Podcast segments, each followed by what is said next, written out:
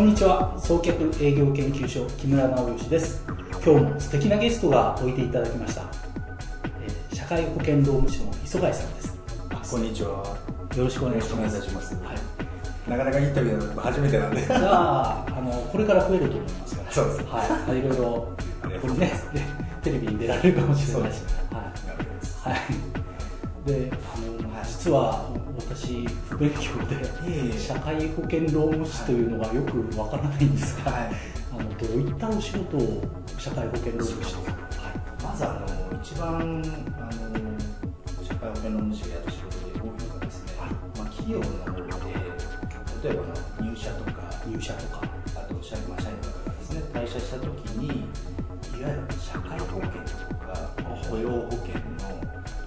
いわゆるハローワークとかはい、社会保険庁とかそういったところに届け出をするいわ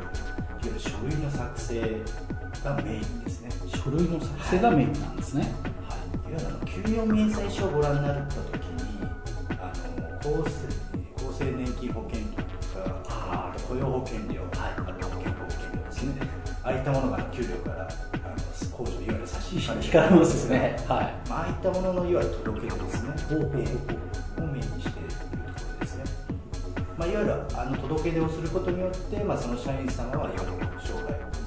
65歳とかなった時に年金もらえる年金もらえたり、はい、あと雇用保険の場合は、まあ、辞められた時に失業保険が失業保険が出たり、はい、あと健康保険はいわゆる健康保険証ですね、はい、いただくことによって、まあ、3割とか国のあの健康保険病院の方で治療を受けられるとか、えー、そういった届け出ですねメイものすごく重要な仕事重要と言われるそうですね重要かもしれないですけどね。意外とあの、はい、何をしてるのかっていうのが分かると、ね、これはやっぱり必要な仕事だ、ですよね、あのいわゆる大きいわゆる大企業と言われるところが、まあ、いわ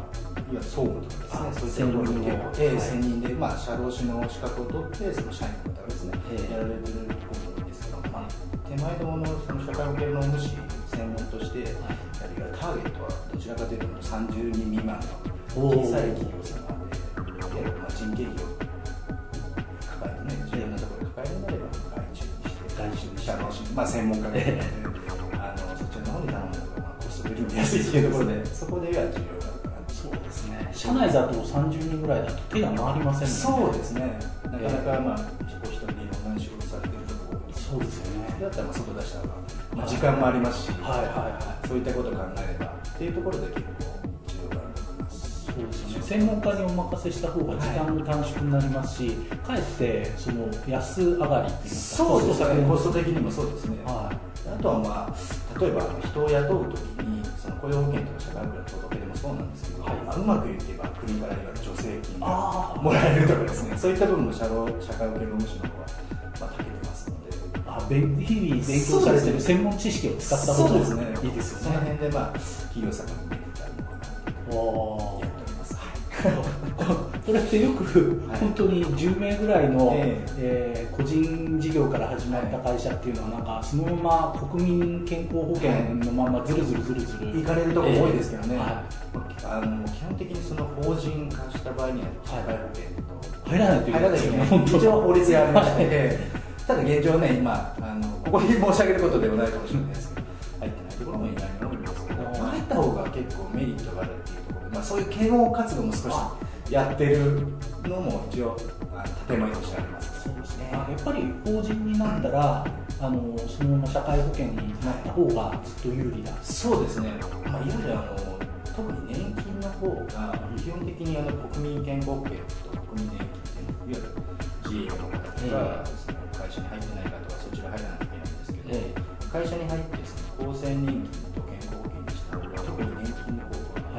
厚生年金というのは国民年金を払ってる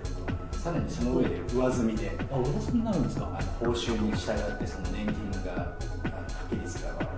何番とかかけられてですね、はい、下が65からもらえますので、はい、あのどう考えてもその金額的にもあの国民年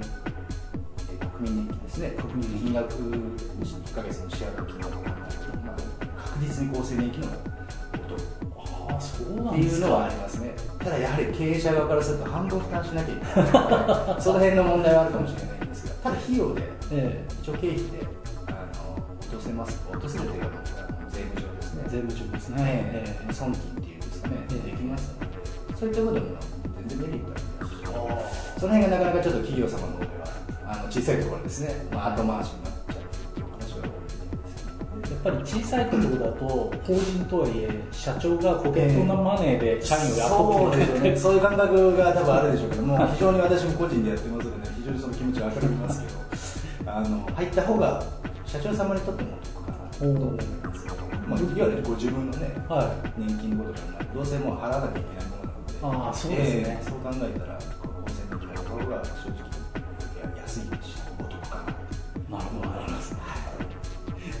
その辺の啓蒙活動されてそうですね。まああのそうすれば仕事にもなるんで、ありますんで。やっております。はい。なるほど。で磯貝さんはあの独立されて、はい、もう社会保険労務士ということですね、えー、あのただですね独立したのは実はまあ2年前でございまして。もうでも2年あのやられてるんですか？2年は、はい、2年弱くらいはやってます、はい、はい、あの今2010年ですから2008年の段階で独立された、はい、開業してはい、えー、うん、その前の年にまあその前の年にまあ試験を受けて。えー、えー、えー、じゃあ国家資格でありましてそうですね。受けて、はい。はい、それで開業したその前は何をされてその前はですねあの本当フラフラしてたんですがもともと新卒で映像業界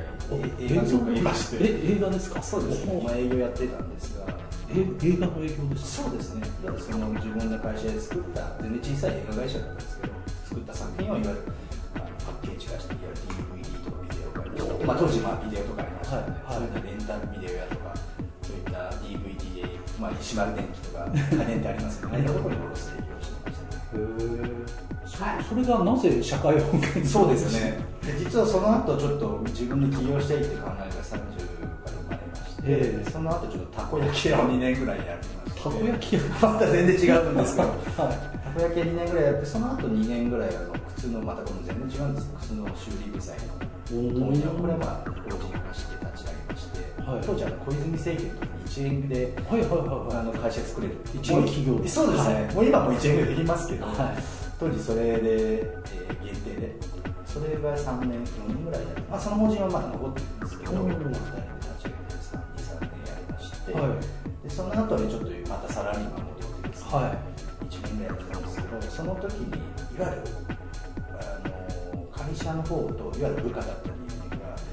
揉めましてよ。くあります、よくある話ですよね、はい、いわゆるあるプロジェクトに従ってその会社はその人間を雇ったんですが、そのプロジェクトがちょっと立ち行かなくなりまして、まあ、よくある話で。いわゆるもう1年もただ、まあ、半年ですね。半年でいわゆるプロジェクトがなくなってその人間を切るという話になって、まあ、その部下もあの家族もいたしそんなのあのおかしいっていう話になりまして、で私もちょっとそれおかしいなと思って解雇ってすぐできるもんじゃないよなっていうのでいろいろ調べてたらあの社労士っていう資格にぶち当たりまして、まあ、その時に間に入って、まあ、ちょっと解雇するにしてもちょっと次リスカイまでなんかうまく2か月ぐらい猶予してあげてよとかそういう話をさせていただいて、まあ、なんとか話がまとまって、まあ、その時にちょっと喜びまでいかないんですけど、まあ、よかったなっていうのがあってそれでちょっと試験を目指した経緯があります、はい、じゃあいろいろいろいろ言ったうちに社労士にこうぶつかってそうですね、それが意外と、まあ、喜びまではいかないとおっしゃいましたけど、ね。えー、まあこれが転職、はいそうですね。なりそうかなっていう、はい。えー、あいい予感ですね。そうですね。非常に酒福の虫自体が、まあ、仕事の内容によってはそのお客さんが喜んでくれるような内容も今後出てくるまだそこまでちょっと高度なことはできてないんですけど結構やっぱり喜んでいただけえー、まあ、助成金なんかもそうですしそうですよね。労働問題解決できたりとかして喜んでいただける、まあ、その喜びプラスやっぱり、まあ、収入ももちろんあるんでしょうけどその辺がやっぱり目指す今後の仕事として面白いかなと今感じているところです、ありがとうございます